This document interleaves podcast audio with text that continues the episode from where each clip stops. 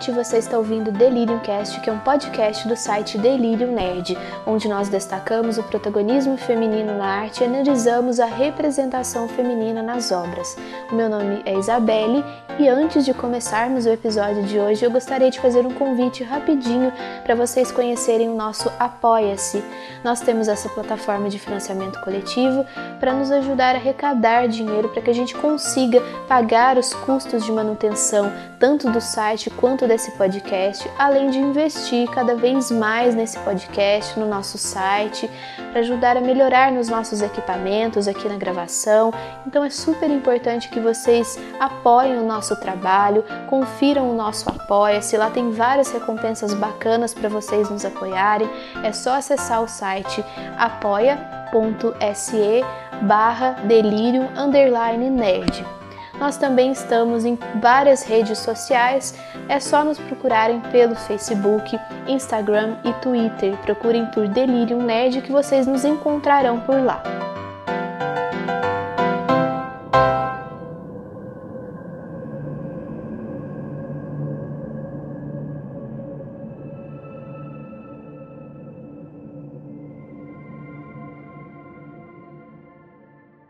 Oi, pessoal, sejam bem-vindos e bem-vindas ao Delirium Cast. O meu nome é Isabelle e no programa de hoje eu vou conversar com as minhas convidadas sobre o filme Cemitério Maldito, que estreou dia 9 de maio nos cinemas.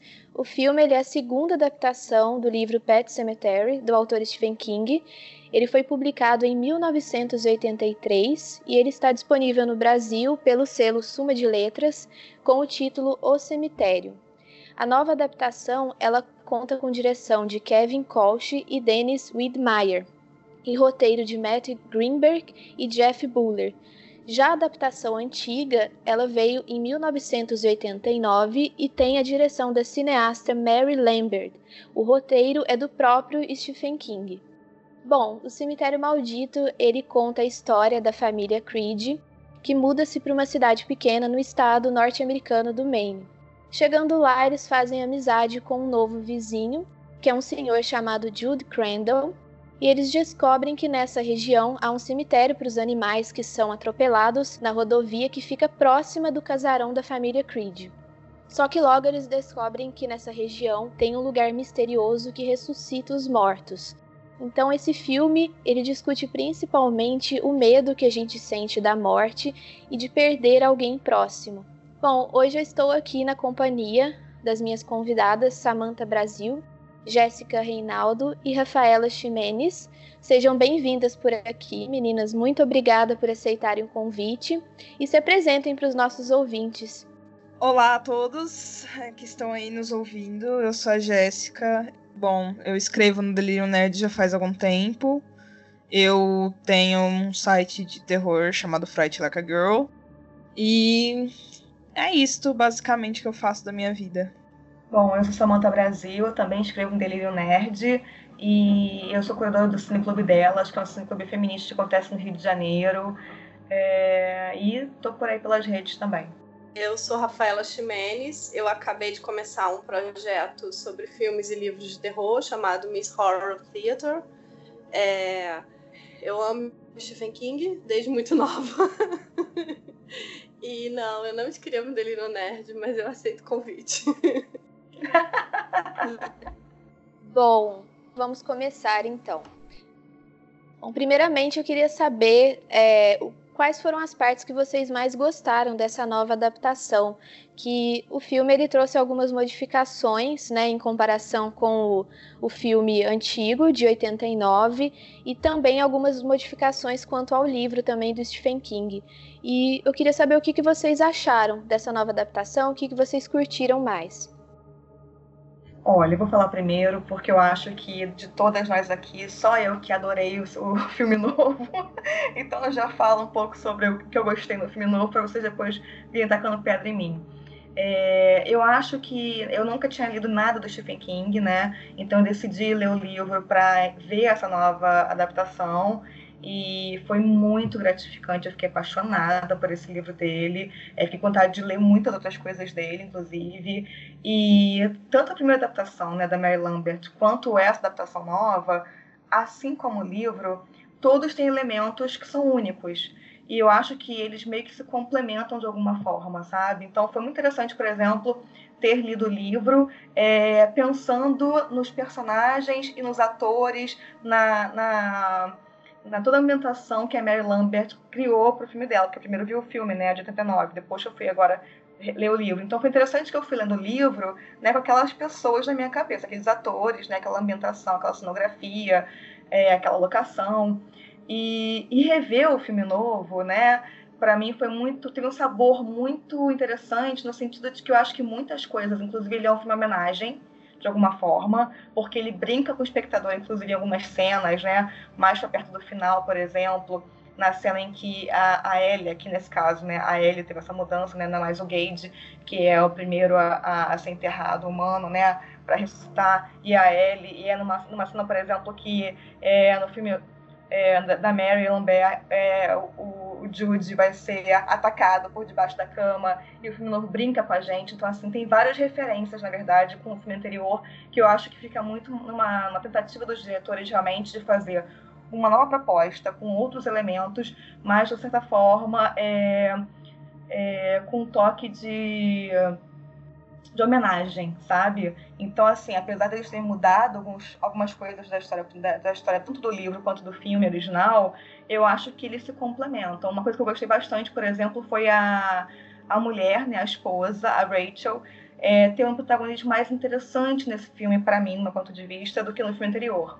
Porque no filme anterior eu acho que ela fica muito na sombra do, do Luiz. E eu acho que no filme é, atual ela tem um pouco mais de protagonismo, no sentido de a gente conseguir aprender um pouco mais da, da relação dela com a irmã, por exemplo. Né? Eu acho que ele, o, filme, é, o filme atual ele tem uma, uma, um tom mais sombrio também, que o filme anterior não tem esse tom mais sombrio. Tem uma coisa mais gore, né? uma coisa mais pastiche, que é uma coisa da época mesmo. Mas acho que eles vão dialogando de uma certa forma num tom interessante. Mas estou super curiosa para saber o que vocês acharam. Então, eu não tenho problema com remakes e tal. Eu sempre, eu sempre apoio muito remakes, né? ainda mais tentando contextualizar com o, os momentos mais atuais, etc. Mas eu não sei, esse filme é, tiveram coisas, né, que eu gostei bastante, tipo. Eu gostei bastante da, da, da personagem da Ellie, eu achei ela ótima. Eu gostei muito dessa atriz que fez a Rachel, eu acho que ela tem um, um negócio de, de pavor nela que é muito interessante. Assim, eu, eu gostei muito dos papéis femininos, mas eu acho que faltou alguma coisinha. Eu não tenho. Eu acho que eu tenho mais pontos, talvez, negativos do que positivos. Apesar de eu não ter odiado o filme, eu achei ele um filme bem razoável. Eu acho que ele trabalha o terror de uma forma muito interessante. Mas eu tive um pouco de problema com algumas escolhas que, assim, não sei se melhoraram a situação ou pioraram demais, sabe? Eu gostei muito do ator que faz o Luiz, eu achei ele, né, um pouco melhor do que o que faz o anterior.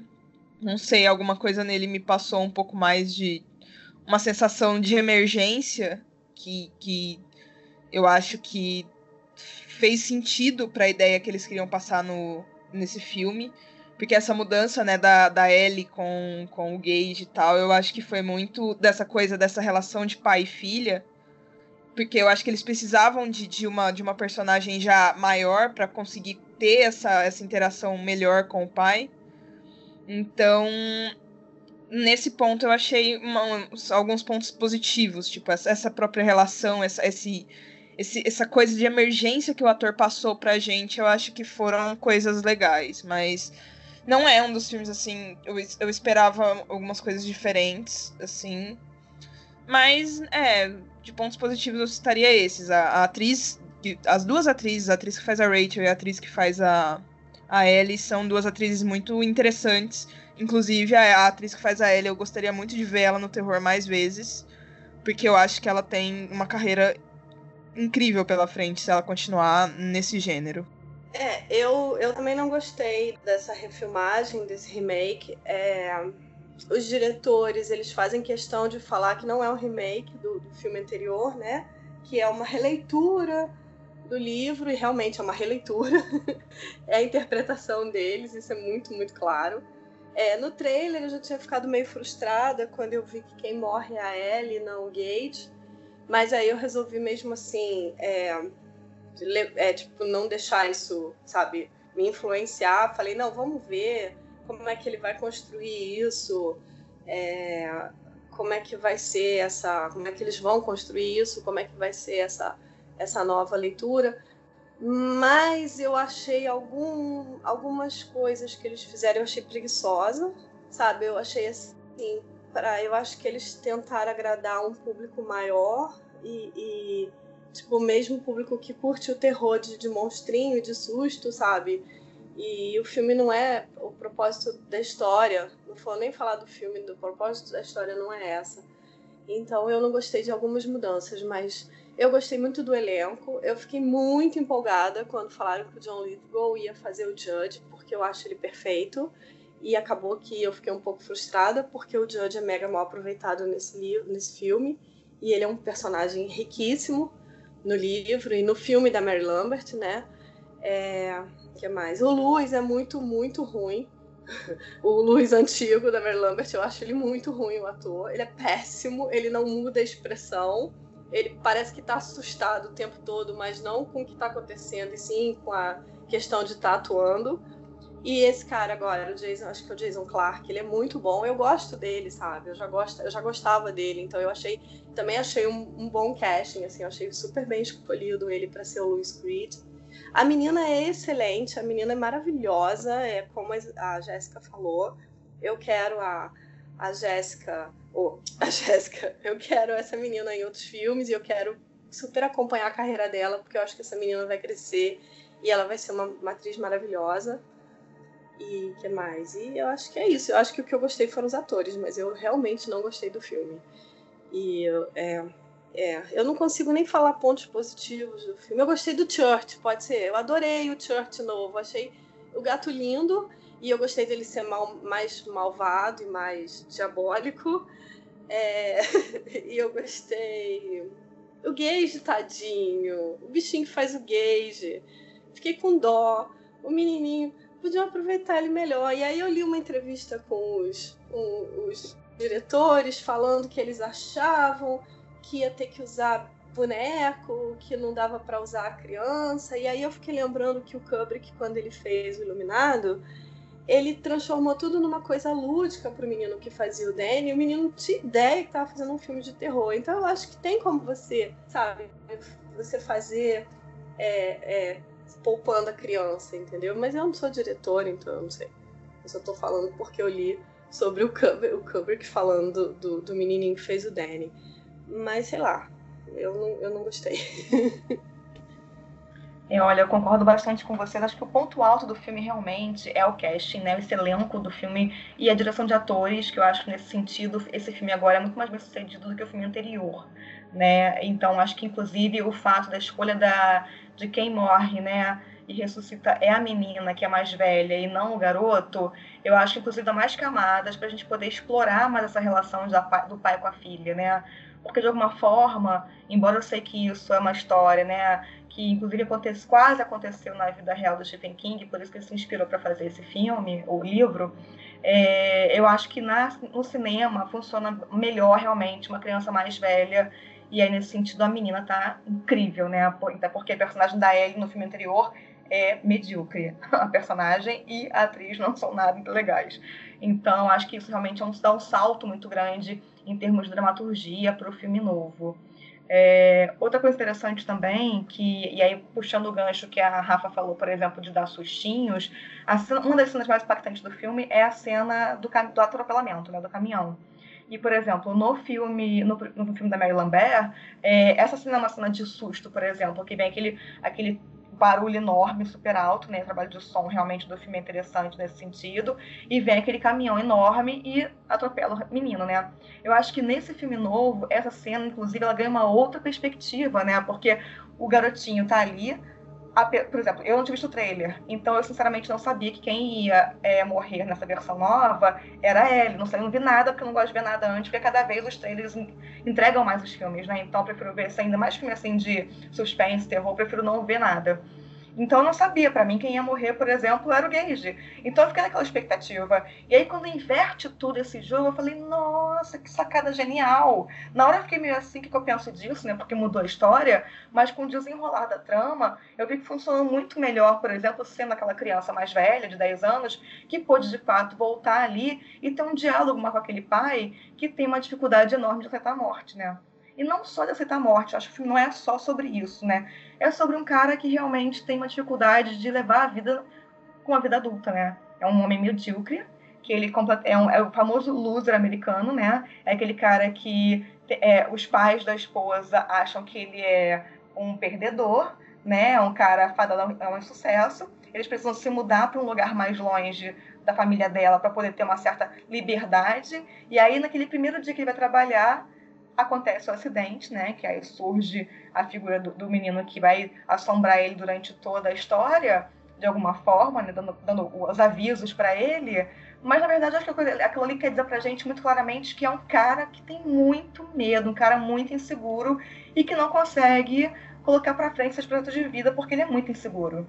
Né? Então ele é seguro no trabalho, ele é seguro com a família. Então, para mim, tem muito também essa questão de fundo, sabe? Que no livro, por exemplo, explora bastante bem. A gente vê essa construção do Luiz dessa forma também muito mais é, complexificada, que eu acho que no segundo filme me parece um pouco melhor trabalhada do que no primeiro, mas os dois passam por isso muito passando, assim. Aí realmente só a gente lendo o livro que ele fica, né, bastante tempo falando sobre as, as, inseguranças do Luiz, né, e como ele trata as coisas, os medos dele, que são muitos medos de muitas coisas, né, e aí isso ganha uma camada. Por isso que eu digo que é, as três obras para mim se completam de alguma forma, sabe? Eu também não, tenho, sou, não sou purista, não tenho problema com remake, é, embora acho que muitos não deveriam ter sido é, feitos na vida, mas enfim. Também não sou aquela pessoa que acha que tem que ler o livro antes de ver o filme ou vice-versa, mas dessa vez eu acho que realmente as coisas se complementam de alguma forma, sabe? Então acho que é bem interessante, mesmo para quem já viu os filmes, ler o livro tem um outro sabor, porque ele tem vários elementos que não estão em nenhum dos dois filmes. Como, por exemplo, a personagem da Marta, que é a esposa do Jude, que é uma personagem interessantíssima, uma personagem que faz o elo de ligação de vários dos personagens secundários do filme, e que tanto na obra da Mary Lambert como nessa obra, ela só aparece depois meio que como uma assombração. E ela não está presente em vida, né? Então, assim, eu fico me perguntando, inclusive, por que, que as duas obras, inclusive a que o roteiro é adaptado pelo próprio Stephen King, eles suprimem essa personagem, que é uma personagem muito interessante. Né? Rafa, você que leu o livro, por exemplo, o que, que você acha disso?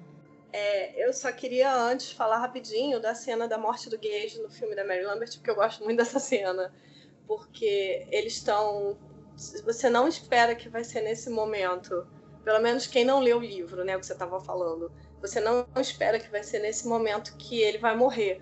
Eles estão ali fazendo um piquenique, é, rolou todo o o estresse já que o Church morreu e ele enterrou e a passagem do tempo, é, o filme dela ainda consegue um pouquinho mais a passagem do tempo, é, do, do, que nem o do livro, porque o livro demora muito entre a morte do Church e a morte do Gage, o livro demora muito essa passagem do tempo, né? Tem, tem outra, tem, a, tem uma outra morte e tal, que não é enterrado no cemitério, Micmac, mas é, eu gosto muito como ela constrói essa cena. Eu amo essa cena, porque eles estão no piquenique, super felizes, soltando pipa. O Gage tem dois aninhos, então ele, óbvio que ele não tem noção de perigo.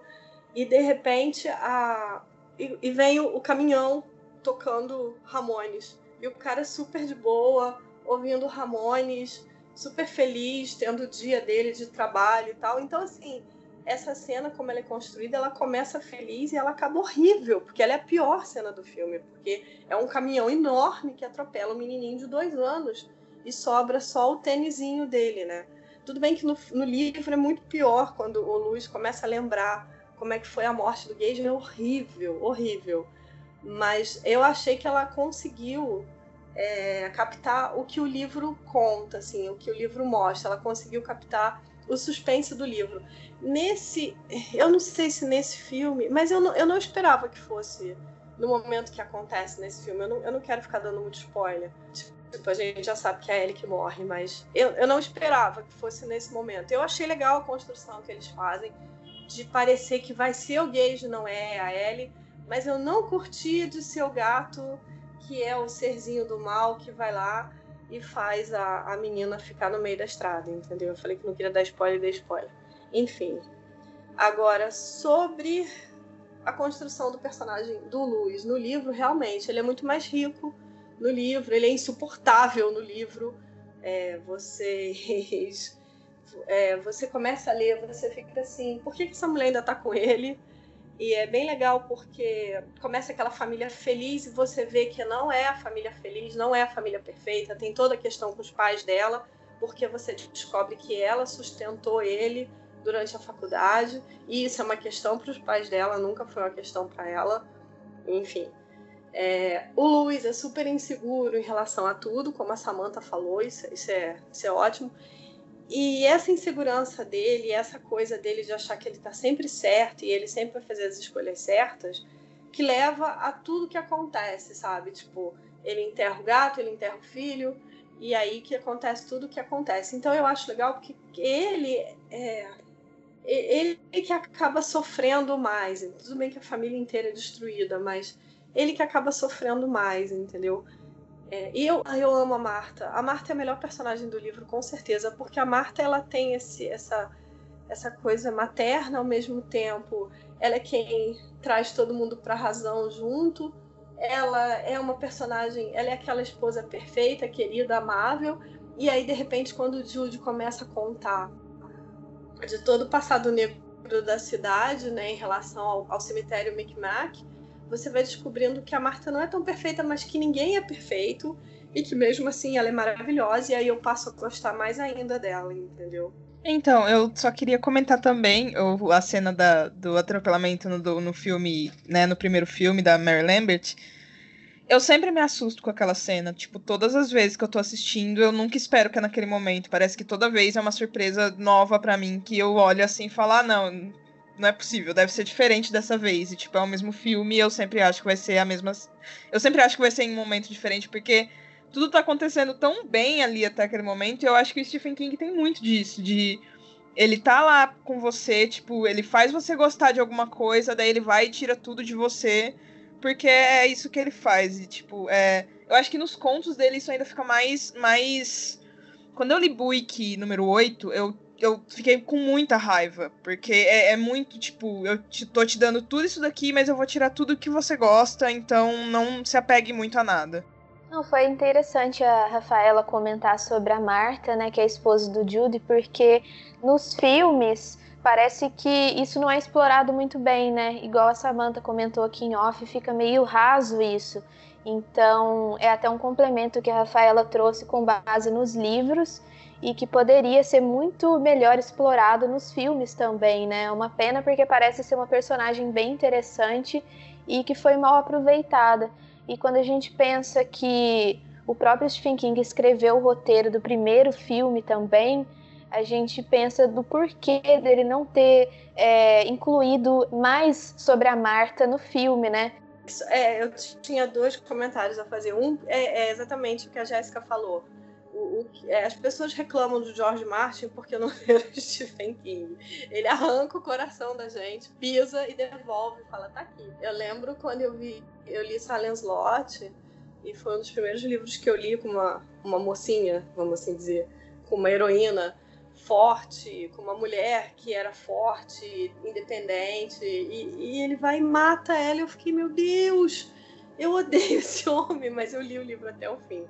Enfim, mas é, eu, eu não sei também por que, que ele teve essa opção de tirar a Marta. Eu não sei se. É, porque uma coisa que eu gosto muito do livro é, são, os, são as histórias da cidade e é o colorido que aquela cidade dá à história, entendeu? Porque é uma história. Quando, quando o Jude começa a contar, começa a conversar com Luz, você descobre que a cidade inteira é envolvida com o cemitério, não é só ele entendeu? Então eu acho isso dá um colorido legal e, e, dá, um, e dá uma razão por que, que aquele lugar é misterioso, aquele lugar é esquisito e eles mudam para aquela cidade sem saber que ali tem todo um mistério, um segredo tão horroroso, entendeu? Então eu, isso eu senti falta disso também nos dois filmes, a, a, cidade, sabe? Não precisa mostrar personagens, não precisa botar mais gente, mas assim, tipo o próprio Jude contando as histórias da cidade, como acontece no livro, porque o Jude é muito legal por isso no, no livro. Além dele ser dele ser arrependido de todas as escolhas que ele fez, ele faz isso, ele conta pro, pro Luiz a história de Ludlow, entendeu? É, e, e, e, nesse filme, então, eu fiquei tão triste, porque ele, ele não é tão próximo do Luiz como ele é, ele vira, um, ele vira uma, uma, uma figura paterna muito forte pro Luiz no, filme, no livro.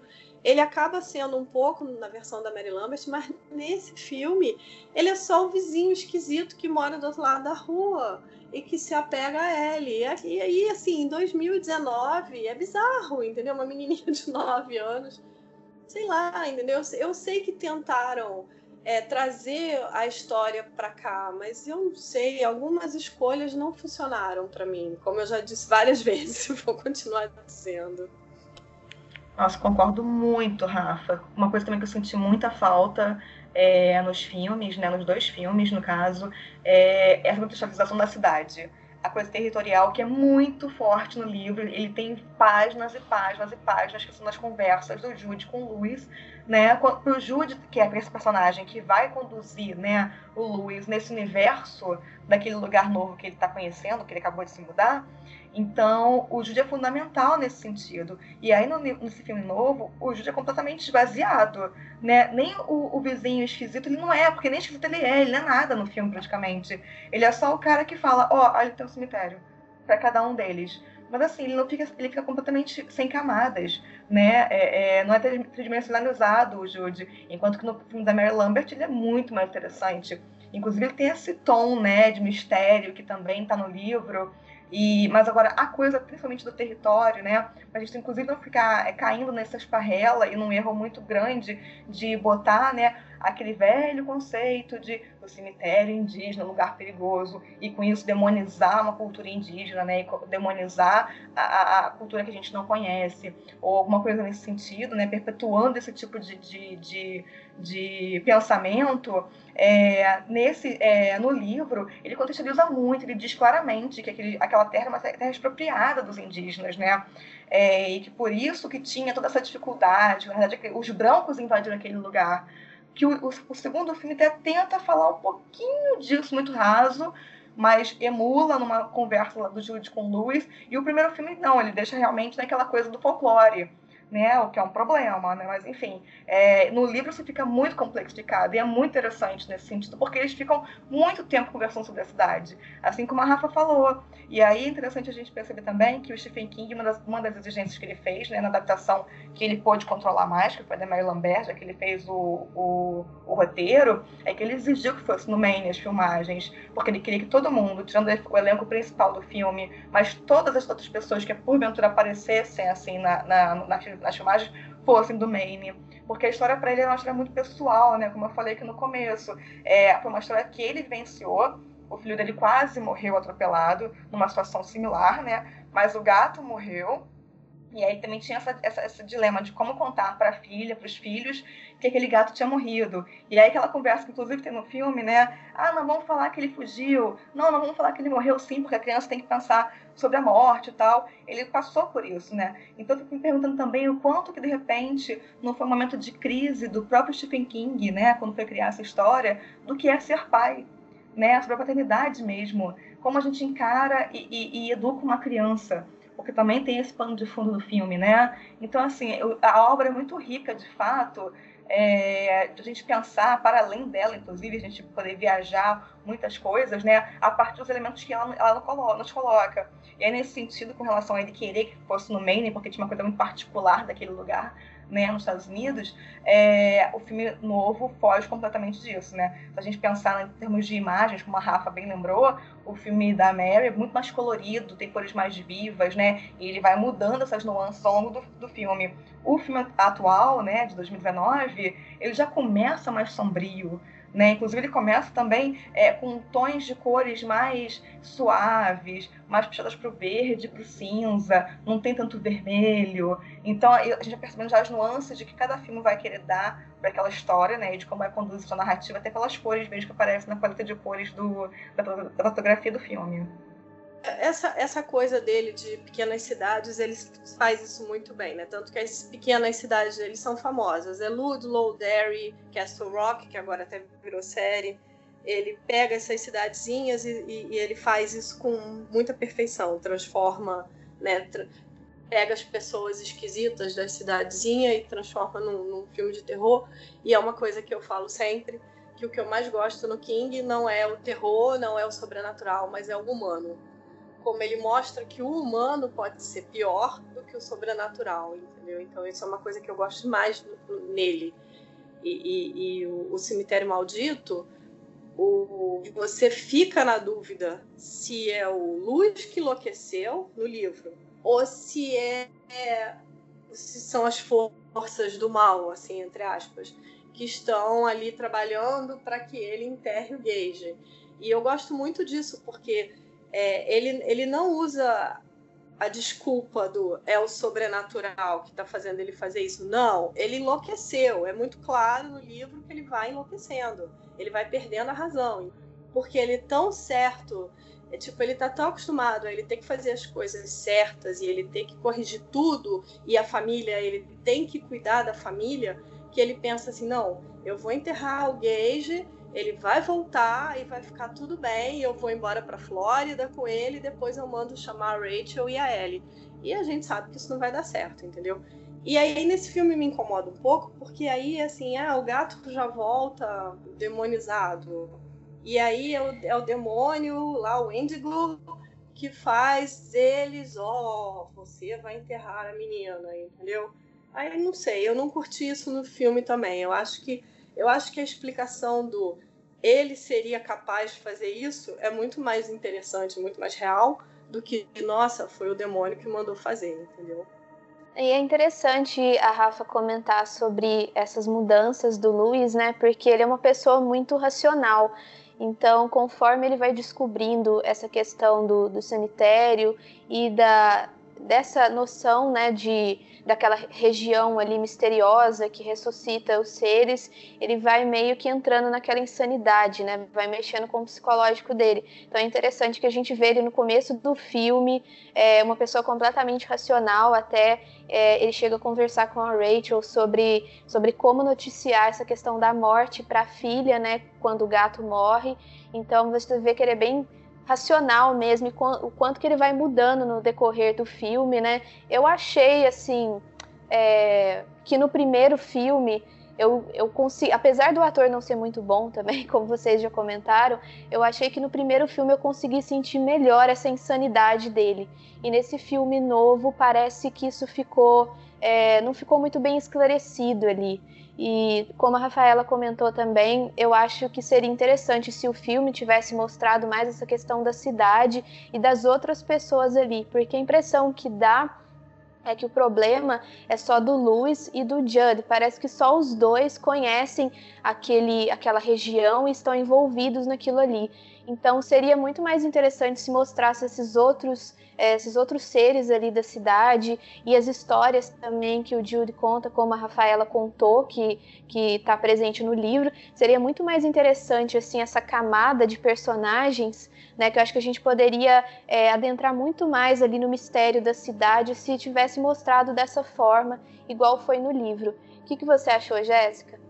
Então, é, é engraçado, porque eu, assim como uma das meninas falou, que eu não me recordo agora quem falou, gente, desculpa, eu acho que foi a Rafa que falou, que não costuma assistir trailer, eu também não costumo. E só que eu me senti muito empolgada com a questão do trailer, foi que ah, foi a Samantha que falou, gente, desculpa. A Samantha que falou, né, de, de, sobre não assistir trailer. Eu também evito ao máximo. Eu só assisto mesmo quando eu preciso. Quando eu tenho que falar alguma coisa sobre e tal.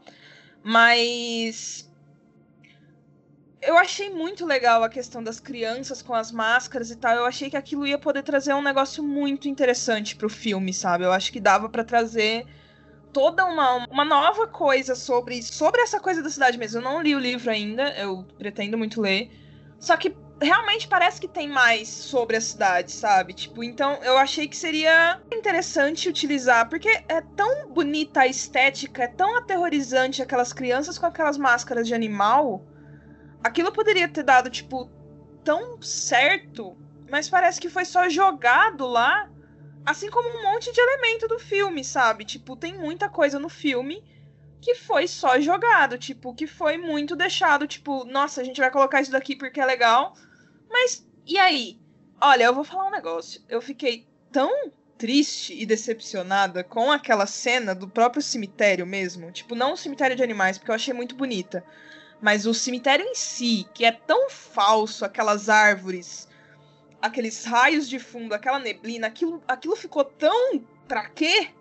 Ficou tão brega num sentido ruim, porque, tipo, Cemitério Maldito, o primeiro da Mary Lambert, você dá para falar que é uma coisa brega. Mas aquela cena do cemitério com o Jude e com o Luiz, nossa, eu fiquei, eu fiquei triste de verdade. Eu olhei e falei, ok. Tudo que, tipo, gastaram na cena das crianças, que foi linda aquele, aquele cortejo de crianças com as máscaras. O pessoal pegou aquela cena do cemitério e sei lá o que, que deu na cabeça do pessoal para fazer aquilo. É, eu são duas coisas assim que me, que me irritaram muito. E é, muitas coisas me irritaram, mas né, essas duas aí eu acho que são e a, a questão do Victor Pascal também, que é um dos meus personagens preferidos do primeiro filme. E eu, nossa, eu fiquei muito irritada. Tipo, eu, ele, ele, ele, tinha tanto potencial para ser utilizado nesse filme. Eu tô desabafando, gente. Estou exaltada nesse momento. E é um personagem que eu gostei muito do primeiro filme. E, tipo, eu fiquei tão feliz quando colocaram um ator interessante, sabe? Tipo, colocar, pegaram um, um, um, personagem, colocaram um ator negro, eu falei, nossa, agora vai, esse filme vai ser ótimo. E tiraram, tipo, mais da metade do que o Pascal era no primeiro, do primeiro filme, sabe? Tipo, isso, isso também foi uma coisa que me irritou. Então, acho que essas três coisas aí eu posso dizer que me irritaram bastante, porque. Desculpa, gente, eu fiquei exaltada agora, porque eu me exalto às vezes falando sobre os filmes. É, eu também me irritei, porque eu também exatamente a mesma coisa que você. Eu me empolguei muito com quando eu vi que o Pascoal ia ser um cara negro. Eu achei. Eu falei, cara, perfeito, porque ele é um, um, um joga, um cara super popular no colégio, e por que, que ele tem que ser branco loiro? Pode ser um cara negro, entendeu? Então eu achei legal isso.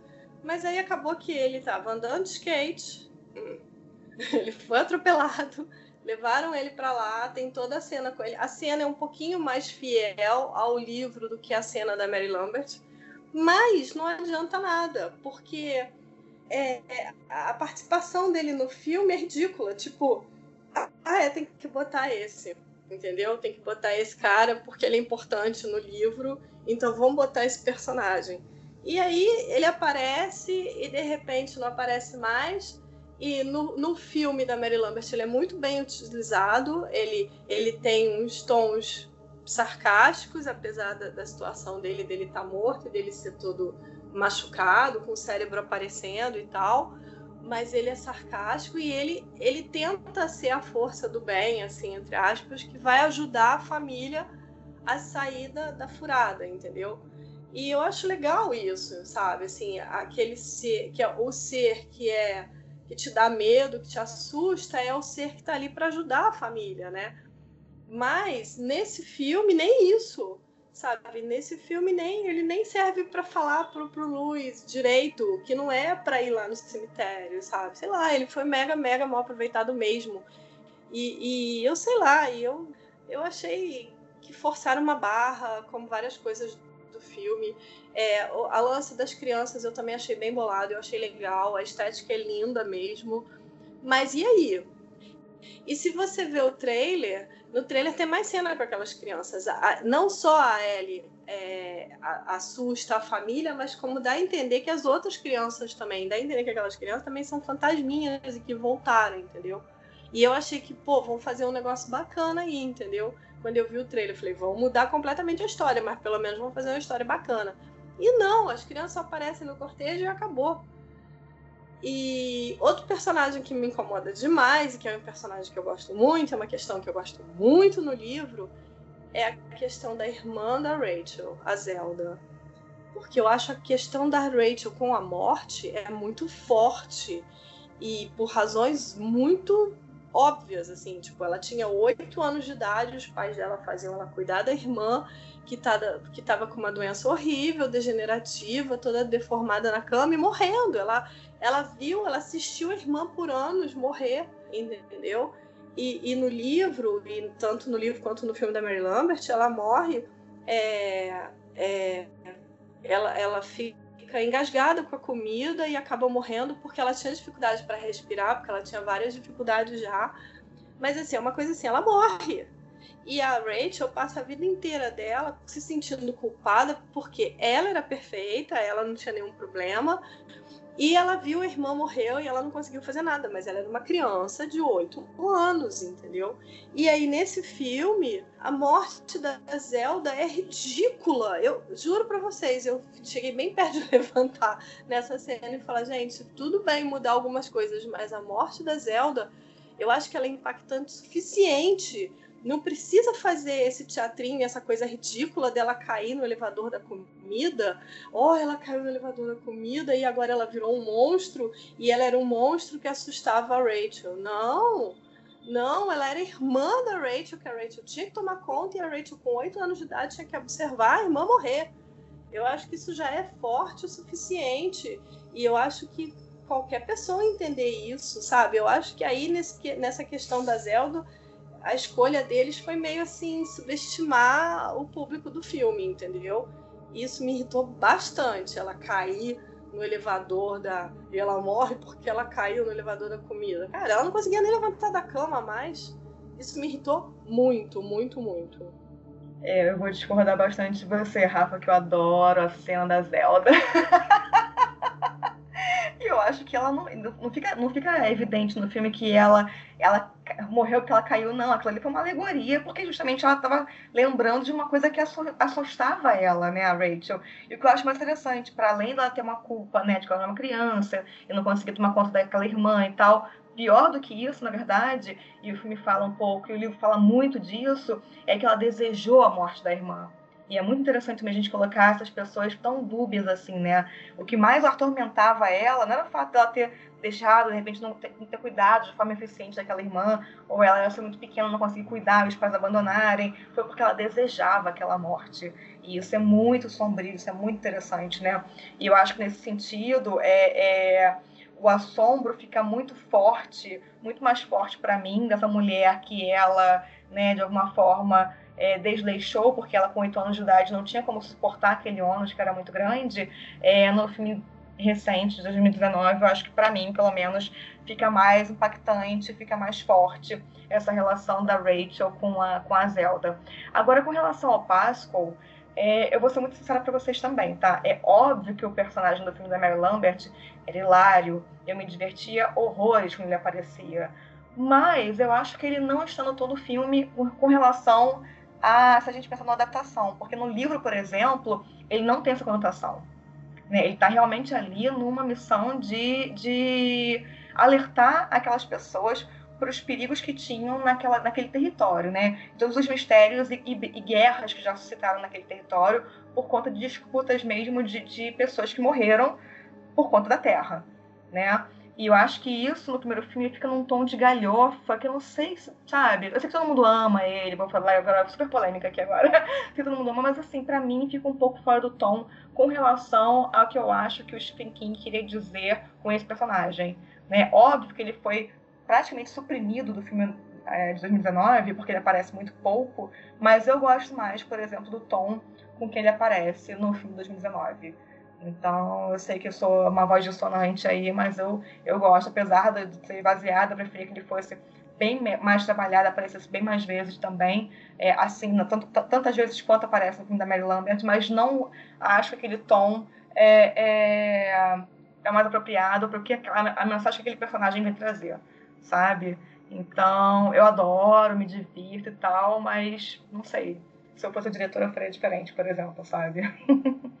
Bom, alguém quer comentar mais alguma coisa sobre, sobre essa parte? Ou a gente pode já puxar para o final do filme? Eu queria só fazer um, um, comentário sobre o filme da Mary Lambert, uma coisa que eu ia falar e eu acabei esquecendo. É, eu gosto muito é, de como ela começa o filme.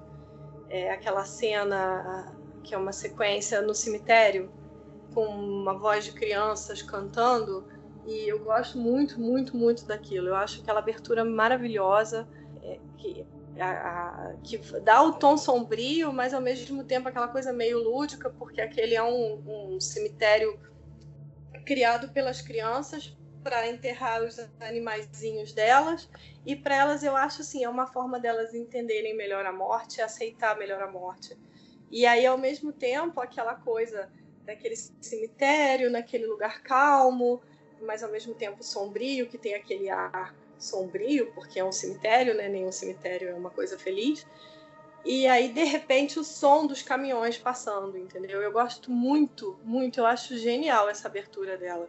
E aí, nesse filme, a abertura eu não vou nem comentar. Porque eu já, quando começou, eu falei assim, ué, começa pelo fim? Aí aquilo me irritou, entendeu? É, mas óbvio que ele não ia fazer a mesma coisa que ela, óbvio que não, né? Até porque se ele fizesse, aí todo mundo ia falar, nossa, ele copiou ela. Mas eu achei começar pelo fim. Sabe aquela coisa assim? Olha, a gente vai te mostrar como é que chegou nisso aqui. Não curti, não. Sei lá. Ah, eu acho que eu, eu não sei. Eu impliquei com o filme, gente. Pronto. eu acho que eu entendo um pouco o sentimento da Rafa, porque eu também não gostei, assim, eu gostei bem mais do filme, do primeiro filme, né? Mas já que a gente está falando agora, a gente já falou bastante coisa do filme, e eu queria saber o que vocês acharam do final, porque o final do filme novo, ele mudou completamente para o final do primeiro da primeira adaptação, né? Queria saber se vocês gostaram dessa mudança, o que, que vocês acharam ali daquele desfecho. Eu comecei, assim, eu vou te falar que eu comecei, é, é assim, eu tava, eu tava indo bem no filme, eu falei, tá, mudaram a morte do Church, ok, mas isso é, é isso é, isso é frescura minha, vamos aceitar. Mudar a morte do, do, da, do, do Gage, quem morre é a Ellie. Mas aí, quando a Ellie que mata, mata a mãe, a Ellie que leva a mãe para enterrar, e aí a mãe volta e mata o pai, aí vira um filme de Jason e Fred Krueger. Eu tava vendo a hora que o Jason ia aparecer ali junto, entendeu? Aí, assim, tipo, vira família feliz. Eu entendi o que eles quiseram fazer. Eu entendi que eles quiseram subverter tudo, morre a família inteira, só sobra o Gage, e aí vamos ser uma família de zumbis, sei lá o quê, entendeu? Mas, gente, eu, eu odiei aquele fim, sabe? Eu, porque o legal do, da história é o Luiz enlouquecer. Ele, mat, ele enterrou o filho, deu tudo errado, o filho voltou demoníaco, matou o vizinho, ele teve que botar fogo na casa do vizinho para matar tudo, e aí mesmo assim ele vai lá enterra a mulher, achando que não, agora vai dar certo. Quer dizer, é muito interessante isso, sabe? Essa insistência do Luiz, essa coisa do Luiz, não, vai dar certo, eu tenho certeza que agora vai dar certo. E aí nesse filme, é, não, aí a menina que, que enterra a mãe, porque aí vamos todos agora virar demônios e vamos todos ficar possuídos pelo Wendigo. E eu fiquei, ah, gente, sério? Aí eu não curti. E aí, coitado gays lá dentro do carro, entendeu? Que eu, que eu fui ver, eu vi com um amigo meu e ele também ama o livro, e a gente tava comentando isso. A gente falou assim, gente, mas e aí essa cena do Gage? Ah, não tem o que fazer com ele, larga ele no, no carro, entendeu? E assim, é, é, eu não entendi. O pai quis proteger ele para não morrer e tal, mas eu sei lá, eu achei, eu achei o final com, é, bagunçado. Não é nem confuso, não, porque dá pra entender bem o que tá acontecendo. Eu achei o final bagunçado, tipo, ah, eu não sei como terminar isso, vamos terminar assim mesmo. Olha, não ia ser. Sabe aquela coisa assim, parece brainstorm de bêbado? Nossa, ia ser incrível se a família ficasse viva e virasse uma família de zumbis e só o menininho que morre fica vivo. Cara, não, né? Isso você guarda para seus amigos, você não, não mostra isso para o mundo. Pois é, o final realmente é uma coisa meio perturbadora, né? É, eu confesso sair do filme assim, sem saber o que eu achei. Eu demorei muito para digerir aquele final né? Não vou te falar que eu gosto, mas também não desgosto. Tentei compreender ele dentro da lógica que o filme novo criou, né? Que já é uma outra lógica, né? Eles expandiram a obra para um outro lugar. Então, é, e aí eu não quis ficar agarrada no filme no filme original, nem no, nem no livro. Eu quis aprender aquela obra que eu estava vendo no cinema naquele dia, que é uma outra coisa. né? Então, dentro daquela lógica, depois de um tempo o filme foi assentando mais em mim e eu realmente fui aceitando aquele final. Eu vi como uma coisa que é, Aí eu, eu levei mais para o lado político, nessa coisa do território mesmo. Eu quis é, compreender como uma coisa que realmente não tem escapatória, sabe? Eu acho que eles transpuseram isso muito para o mundo atual que a gente está vivendo agora, de pessoas zumbis, que eu acho que a gente está vivendo esse momento zumbi, meio zumba, zumbirático, sei lá como é que se fala aí, esse, esse adjetivo, né? Então, eu fiquei pensando muito nisso, sabe? Como quando você começa a errar muito no, na tentativa de mudar uma realidade, não tem muita escapatória daquilo. Então, e é por isso que foi naquela, naquela, naquele ímpeto, né, é, de, de todos irem virando zumbi, né, até aquele final que a gente acaba com gays no carro, né, e o final também é meio que óbvio.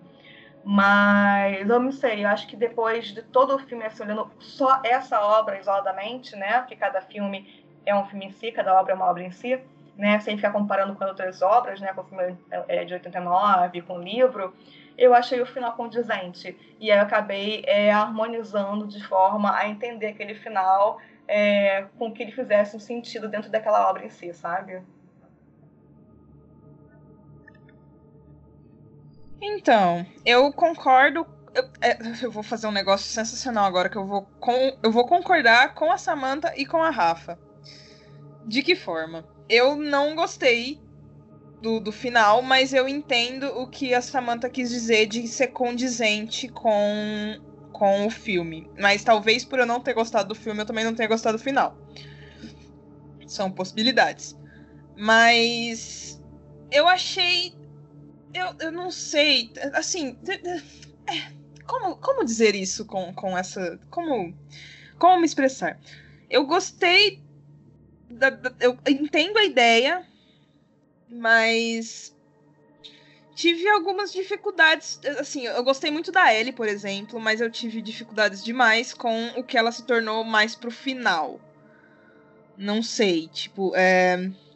Gostei muito da atuação da atriz, gostei muito da ideia da personagem, gostei que tenha sido ela. Eu acharia mais interessante se, se não tivesse ficado muito claro no trailer mas eu gostei que, que tenham mudado isso, que nem eu falei, essa coisa, essa relação entre pai e filha, eu acho interessante. Mas aí, no momento que ela começa a, a assassinar as pessoas, a, tipo, assassinar a mãe, pra mãe matar o pai, etc, etc, vai entrando um negócio que eu fico meio. Eu fiquei um pouco, tipo, não acreditando muito, tipo, o que, o que, o que é isso que está acontecendo, tipo.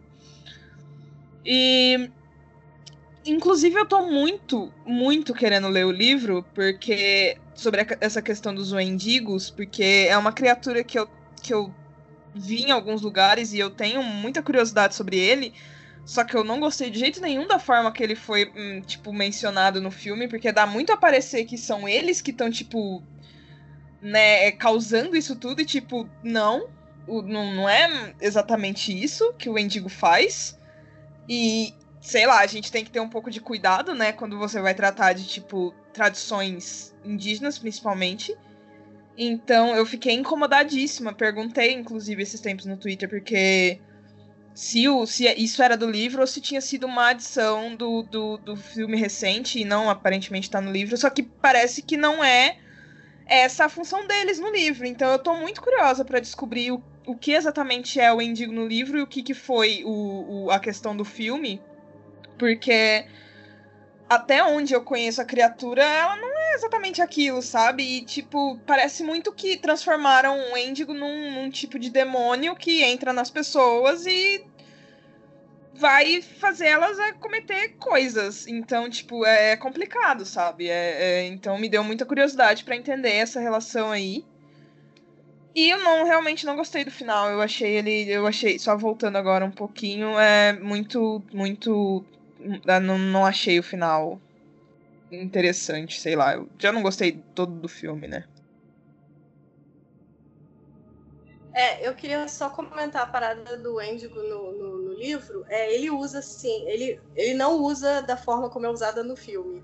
É, o que ele conta é aquele cemitério dos Micmacs era um cemitério indígena normal, que as pessoas enterravam os seus mortos lá.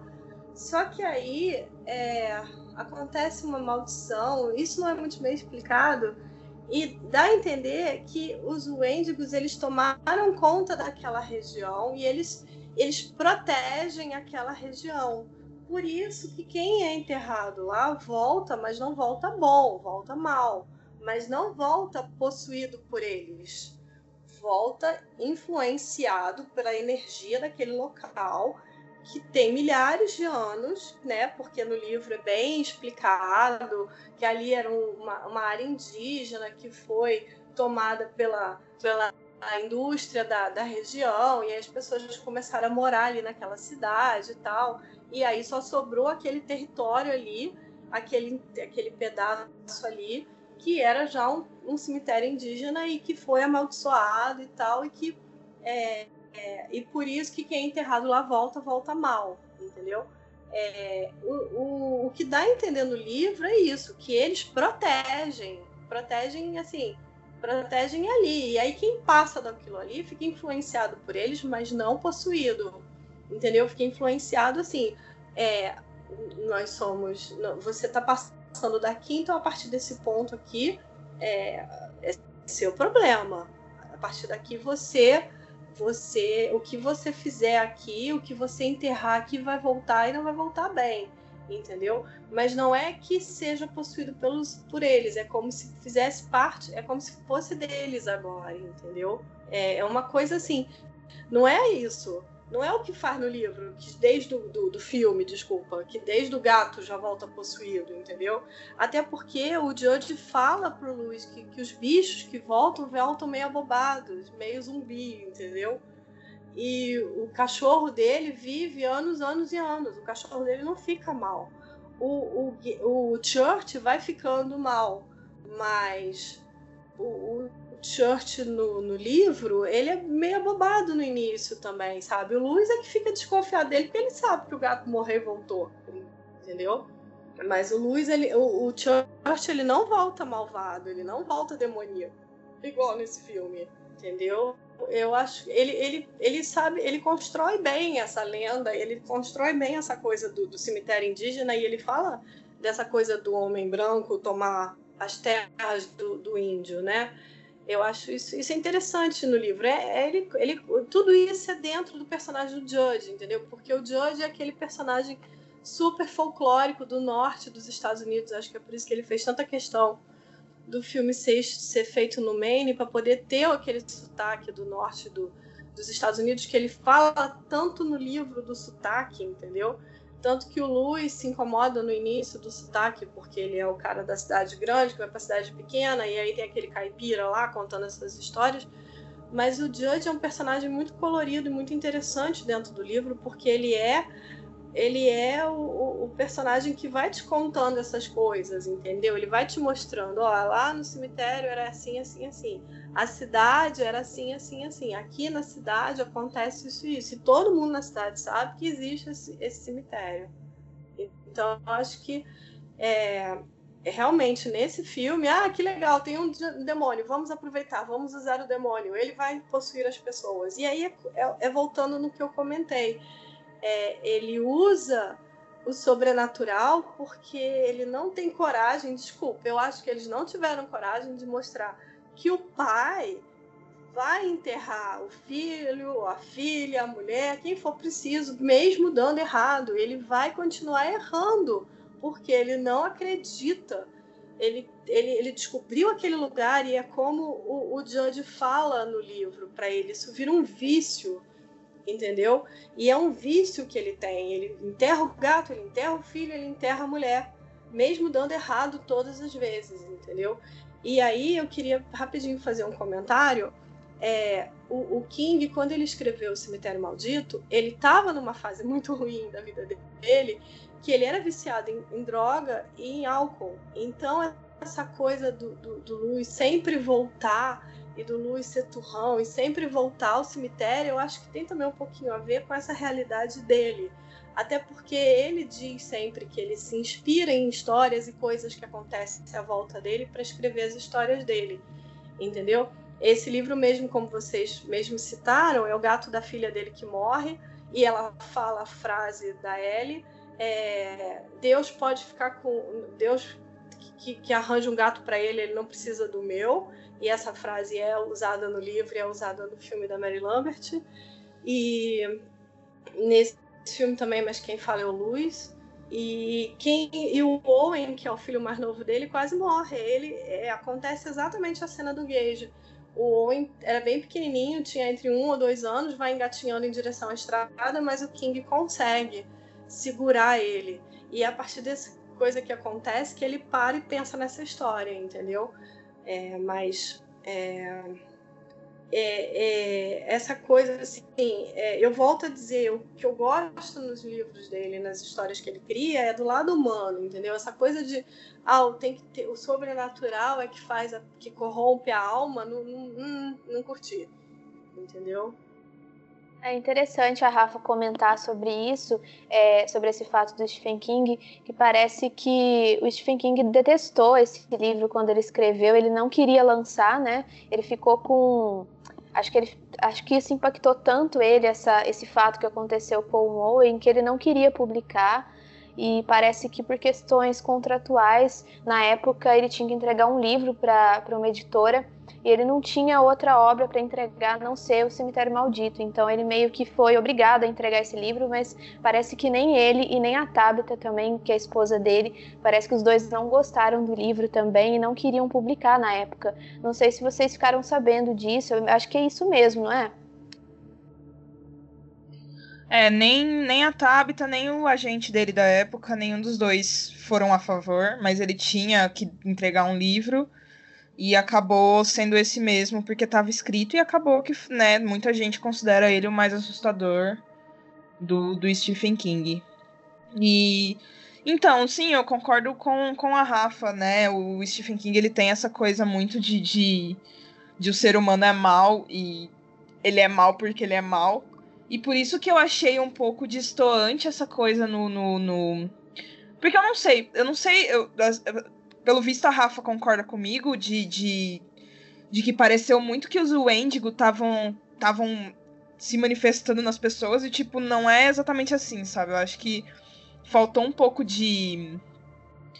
Faltou um pouco de cuidado ao lidar com isso, porque dá para perceber que eles tentaram fazer o Luiz um, um personagem raivoso com a morte, né, da, da, da filha e etc, que faria qualquer coisa para trazer de volta, mas ao mesmo tempo colocando ali que ele é uma pessoa completamente suscetível ao, ao, ao mal sobrenatural, sabe? Tipo, aconteceu, é, o sobrenatural se manifestou na vida dele e é aquilo que tá afetando ele, tipo, ele, a Ellie, etc. E eu não sei, isso, isso, isso foi uma das coisas que me incomodou no filme, tipo, não sendo purista, mas quando eu digo cuidado na hora de tratar, é que talvez não passe a mensagem que deveria. que talvez eles mesmos queriam passar, sabe? Acaba passando de forma diferente, porque citam os Wendigos, citam, tipo, território indígena, mas parece que fica meio assim, sabe? Parece que não trabalham tão bem quanto poderiam ter trabalhado. O filme tem duas horas, talvez se eles tirassem. De, assim, né? Dando minha opinião, assim. Talvez se eles tirassem de alguns lugares para tentar se atentar mais a essas. a essas questões, talvez tivesse um filme mais redondo, um pouco menos. Um pouco. Assim.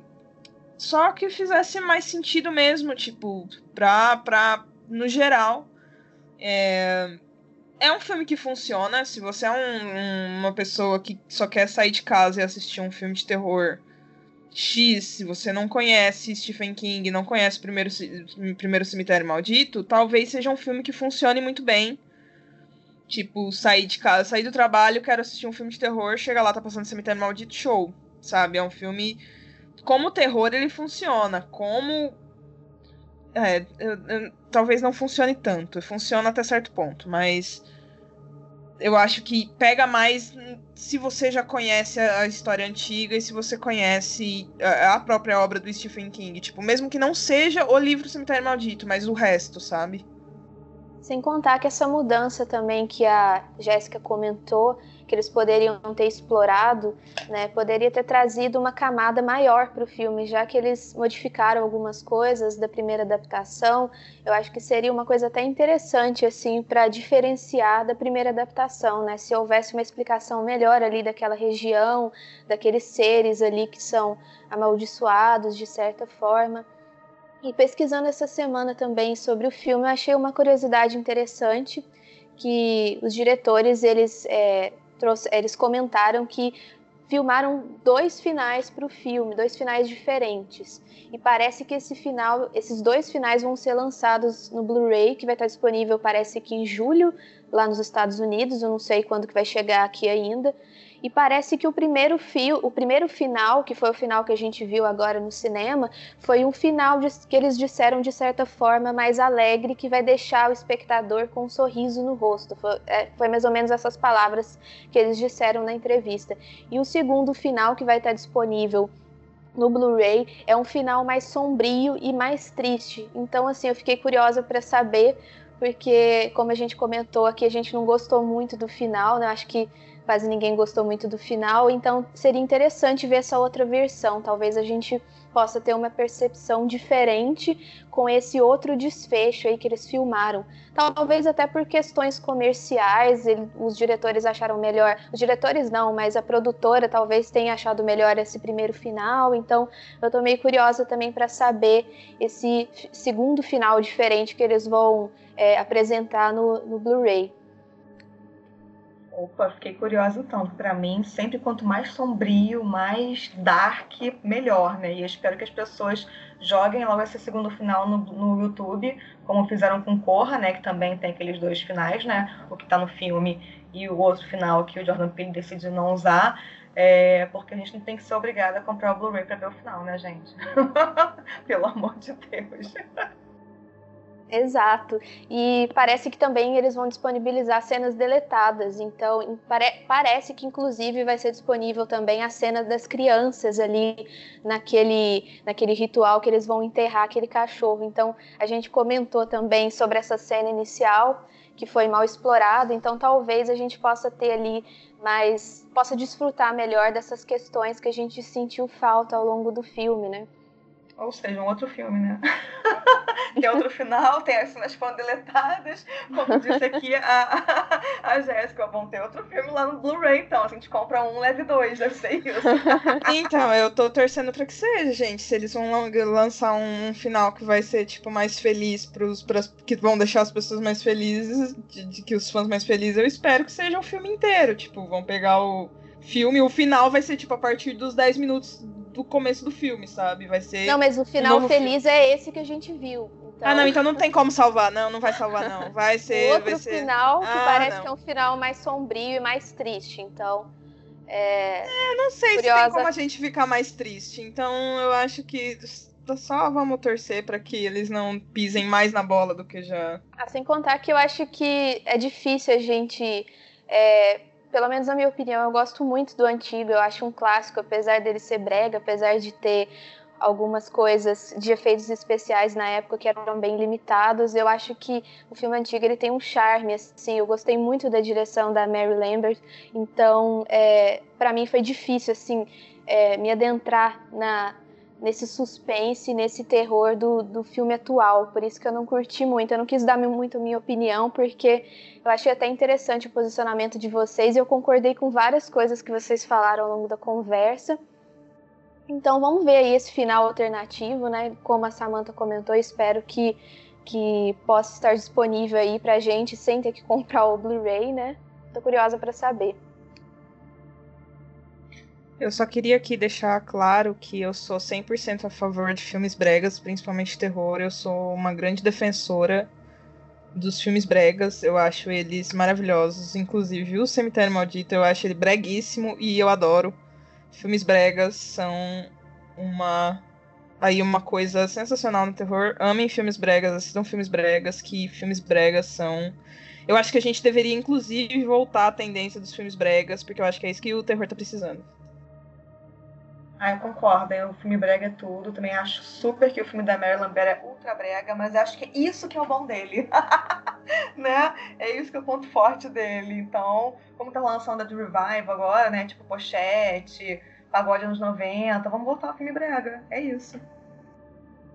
Cara, eu amo monstrinho, eu amo filme que você vê que é boneco, que o monstrinho é boneco, Elastec, sabe? Tipo o da Mary Lambert quando o Gage cai do, do alçapão no teto e você vê que é um boneco caindo em cima do Luz. Cara, eu amo essa cena, eu volto ela, sabe? Você vê que é mal feito, mas é isso que era legal no filme de terror, entendeu? Que era, era sangue falso, era monstrinho de, de, de, lastex, era, sabe, era aquela maquiagem de lastex, entendeu? Agora com CGI você fica assim, é, não dá nervoso, não dá nojo, sabe? Sei lá. Eu gostava de sentir nojo nos filmes de terror. Eu acho que eles deviam tentar fazer isso de novo, entendeu? Eu achei a maquiagem na Ellie nesse filme perfeita, mas eu não fiquei com medo dela, entendeu? Assim, eu falei, cara, ela ficou foda, mas pode. Não sei se pode falar palavrão. Ela ficou maravilhosa. Mas, sabe, eu senti falta do gay de, bonequinho tentando matar o Judge, matando o Judge, tentando matar o pai, entendeu? E aquele e o gato também, totalmente o gato totalmente robozinho, entendeu? Animatronic. Dá pra ver que o Church tem uma hora que você vê que não é mais um gato, que é animatronic. Mas, cara, esse é o charme, sabe? Aí as pessoas, ah, aquilo é mal feito. Não, não é mal feito. Era o que era usado na época. Hoje em dia é tudo computador, entendeu? Apesar de que o Church agora, eu sou doente, gente. Eu sigo o Instagram do gato. No, no, eu, e, e, e o gato é um gato de verdade. Ele foi treinado, disse que deu um trabalho caramba para treinar aquele gato. Ele é maqui... ele foi maquiado para ficar todo sujinho, todo coisado. Mas, cara, é... é, é isso, é isso que eu acho legal, entendeu? Por isso que eu volto a falar, dava para ser o gage, entendeu? E eu acho. Eu, eu curto muito essa coisa de morrer o menininho de dois anos e voltar, sabe? Tipo, vou e matar a família, entendeu? Mas tudo bem. É eu tô me perdendo o que eu queria falar. Eu queria falar rapidinho de um easter egg que tem no, nesse filme que eu curti muito. Que é quando eles estão. A Rachel com o Gage estão na casa dos pais, depois que a Ellie morre. Que o Luiz manda ela, eles para casa dos pais dela. E aí o, o quadro na parede, que nitidamente é a Rachel com a Zelda, elas vestidas que, vestidas que nem as gêmeas do Iluminado. Sim, maravilhoso! Maravilhoso isso. Foda. E quando ela olha pro, pro armário, sai o sangue também, que nem o Iluminado. É, sai o sangue no elevador no, no filme, né? E isso eu adorei. Isso eu falei, ah, isso eu achei legal. Eles podiam fazer mais isso. Tem outros easter eggs, tem algumas frases que eles colocam. Sim, que então, é eles são super. Você percebe que os diretores são super assim. É, fãs de terror, que eles colocam várias coisas assim para fã, quem é fã do gênero, né? Como eu falei, até com relação ao filme anterior mesmo, eles brincam muito com isso. Isso eu acho bacana. Porque eu acho até que esse quadro que eles colocam, porque no outro filme, no filme da Mary Lambert, tem um quadro enorme quando a Rachel tá no telefone com Luz, que é uma criança com um gato. E é, obviamente é o Gage com o Church. Eu amo isso, eu amo essa cena. É outra cena breguíssima, porque não tem por que ter aquele quadro ali, né? Mas enfim, eu amo. E aí dessa vez eles falam: bom, a gente tem que ter um quadro. E o quadro vai ser o quê? Vamos botar as duas, vamos botar as duas vestidas como as gêmeas do Iluminado. Eu, isso eu achei legal, sabe? Eu, eu, reconheço que tem umas coisas, assim, tem uns easter eggs que são bem colocados e tal. Na estrada, quando ela tá indo para Ludlow, tem a, a, plaquinha mostrando a, a estrada para Derry, que é a cidade do, do It. Eu acho isso legal também, mas mesmo assim o filme podia ser melhor, entendeu? Eu acho que eles podiam fazer tudo isso e podia fazer contar a história de uma forma melhor. Bom, eu acho que a gente já pode partir agora para o final, né? Acho que todo mundo já falou bastante o que tinha que falar. Se alguém quiser comentar mais alguma coisa. Acho que eu já me exaltei bastante hoje. Acho que Eu acho que hoje, hoje chega, hoje eu vou dormir tranquilo. Hoje chega de reclamar. É, eu também. Vai eu- dormir eu- quentinha, não, eu- cheia de eu estou- razão, coberta estou- de razão. Estou procurando agora já a sarna pra me coçar, né? No Twitter, inclusive. Então, gente, é, não vou. Não é hoje que eu vou dormir tranquila. Então. Não, não Ah. tenho, não tenho mais comentários. Nossa, eu já quero procurar o Instagram do gato, porque eu não tô sabendo. Ai, que louca. É muito também lindo, quero. é. Depois eu passo pra vocês. Ele é muito lindo. Ele era abandonado. Aí, aí ele foi adotado, Nossa. usaram ele no filme. E depois o tratador ou a tratadora resolveu ficar com ele. Ah, ele que é legal. enorme, lindo. Ele é muito lindo. Mas aí os diretores falaram que ele- é, acho que foram usados quatro gatos, né? Disseram que os gatos deram muito trabalho. Mas é claro, gente, gato não faz o que você quer. Quem já teve gato sabe que gato não vai fazer o Não, que você é quer. verdade. Eu tenho três gatos e É. eles não reconhecem quando eu chamo. Eu tento, mas só quando eles querem mesmo. Eu fiquei um pouco nervosa também com o gato. Eu sempre fico um pouco nervosa em cena que aparece animal, porque eu fico imaginando assim o tanto que eles podem é, talvez judiar, sabe, do animal para que ele colabore ali com a cena e vai. é, então eu fiquei meio nervosa assim. Eu fico imaginando tanto que eles assustaram o bichinho para ele ficar ali naquelas cenas Não, de não. susto. Não, não, naquela. É, você, você acompanhando o Instagram deles, você vai ver que eles foram super bem tratados e, e tudo com muito carinho. E no fim, eles eram os personagens mais importantes do filme. Acho que exatamente para isso, sabe? Acho que para não ter nenhuma, nenhum maltrato. Eu também tenho, eu tenho horror a filme com bicho, eu fico agoniada, eu acho que o bicho não tá feliz, eu acho que o bicho não, não era para fazer aquilo que estão querendo que ele faça. Principalmente os Mas- filmes antigos, né? Que não tinha É. essa preocupação. É, eu, eu, eu fico muito mais preocupada com o Church antigo, apesar de que ele é muito mais livre no filme do que nesse, do que esse. Mas esse dá a entender que os gatos foram super bem tratados, assim, sabe? Exatamente por isso que deram trabalho. Acho que para não, não judiar e nem eles serem obrigados a fazer o que eles não queriam, entendeu? Ah, tomara, porque parece que agora os gatos estão conquistando, né, as telas. A gente viu também Capitã Marvel. Eles estão tendo todo um destaque agora na, nas passarelas. Bom, eu acho que a gente pode encerrar então, né? A gente já falou bastante. Bom, nós vamos ficando por aqui. Eu quero agradecer novamente a presença da Samantha, da Jéssica e da Rafaela. Eu gostei muito de conversar com vocês hoje. É, espero que vocês tenham curtido participar aqui do Delirium Cast. E Rafa, seja sempre bem-vinda aqui para participar de outros programas. É um prazer te conhecer. Gostei muito da sua presença aqui. Ah, muito obrigada. Adorei muito participar, adorei conversar com vocês. É, pode me chamar sempre que quiser, eu super topo. Eu curto muito falar sobre cinema, o que vocês quiserem, eu tô, eu tô aqui. Ah, legal. E Jéssica, Samantha, querem falar tchau para os nossos ouvintes? Tchau a todos, amigos. Obrigado por nos ouvirem mais uma vez. E desculpa novamente qualquer coisa. Estamos aí novamente, todos os dias que a Belly quiser chamar pra gente se exaltar junto. Pode chamar a Belly. Eu sempre fico muito feliz de participar. E é isso.